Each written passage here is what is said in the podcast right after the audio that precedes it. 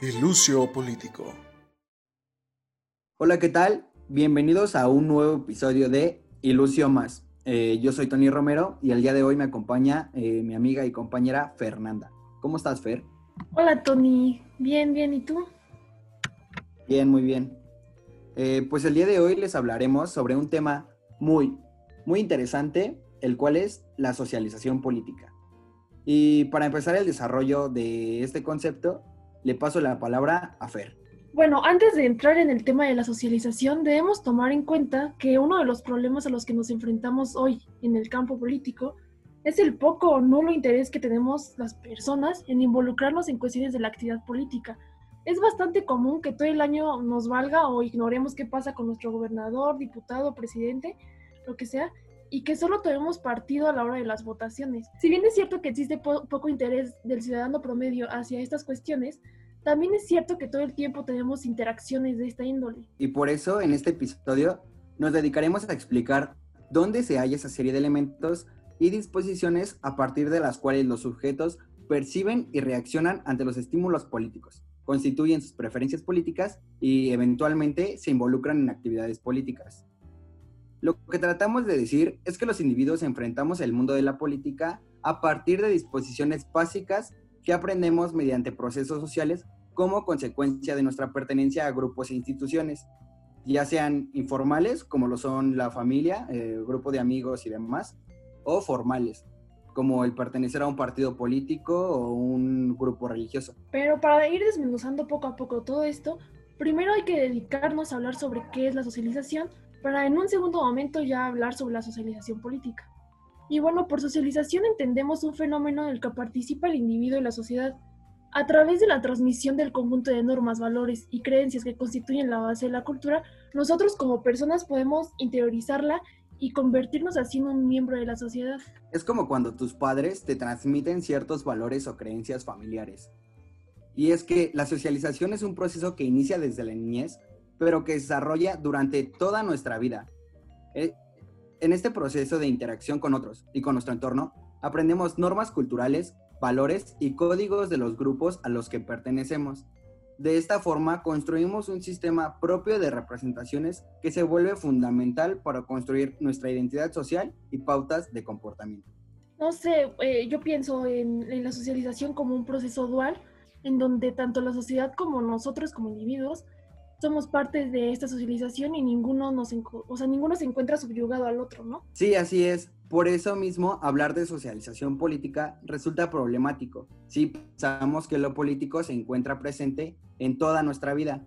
Es decir, a veces actuamos o decimos cosas sin saber que tienen algún sentido político. Por ejemplo, eh, cuando vamos creciendo y vamos aprendiendo la cultura en donde nacimos o donde nos desarrollamos, se nos enseña lo que está permitido y lo que no lo está.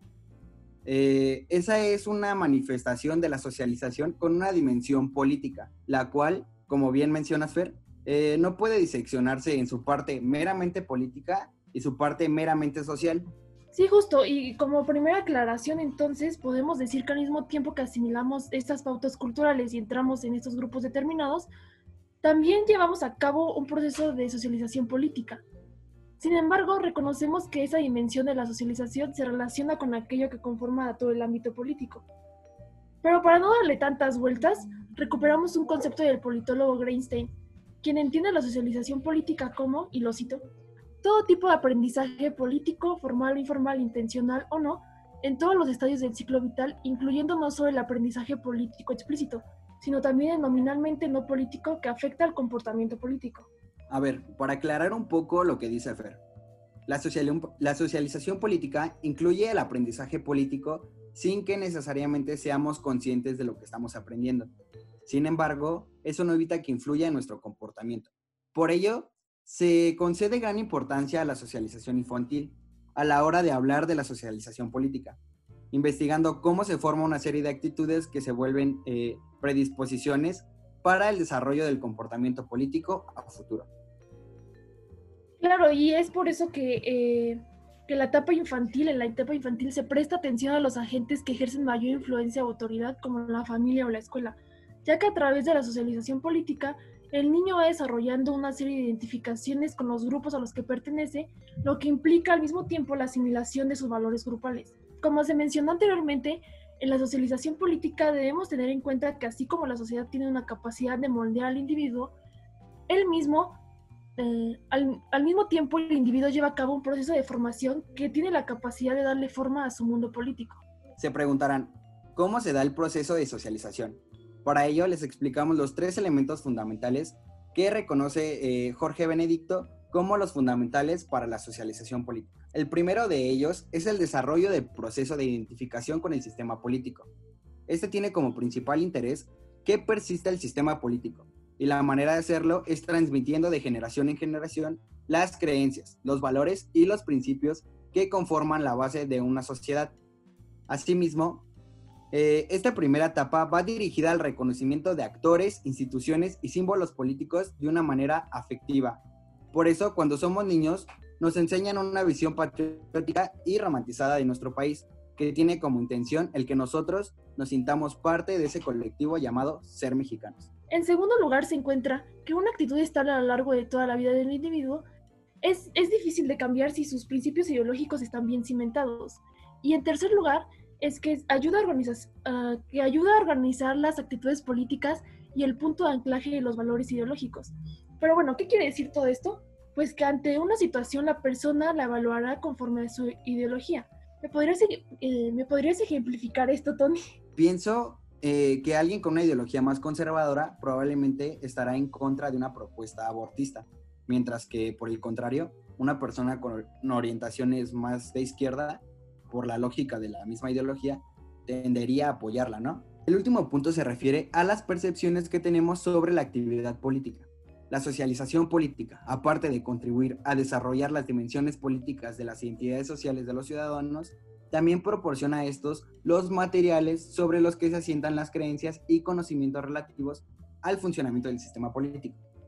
A través de las diferentes instancias de, de socialización, los niños, pero también los adultos, van adquiriendo los saberes relativos a las reglas y normas del funcionamiento del sistema, a la posición que dentro del mismo sistema ocupan los distintos objetos políticos.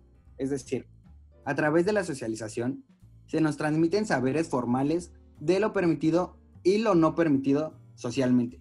Por ejemplo, mm, la sociedad nos enseña que no podemos matar a la persona que nos cae mal, porque si lo hacemos, seremos sancionados y mal vistos socialmente y por una norma jurídica, ¿no?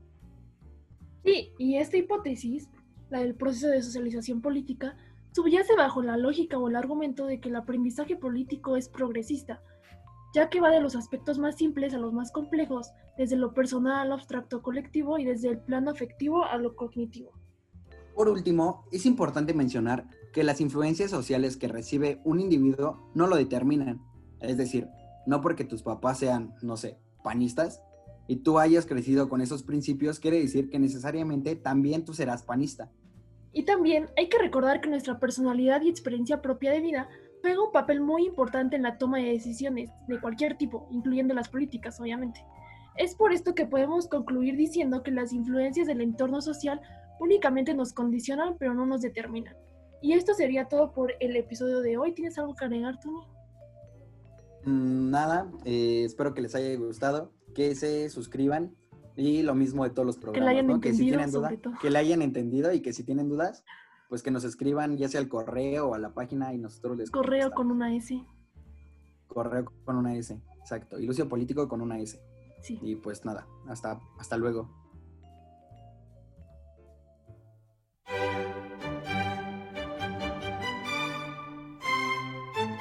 Ilucio Político.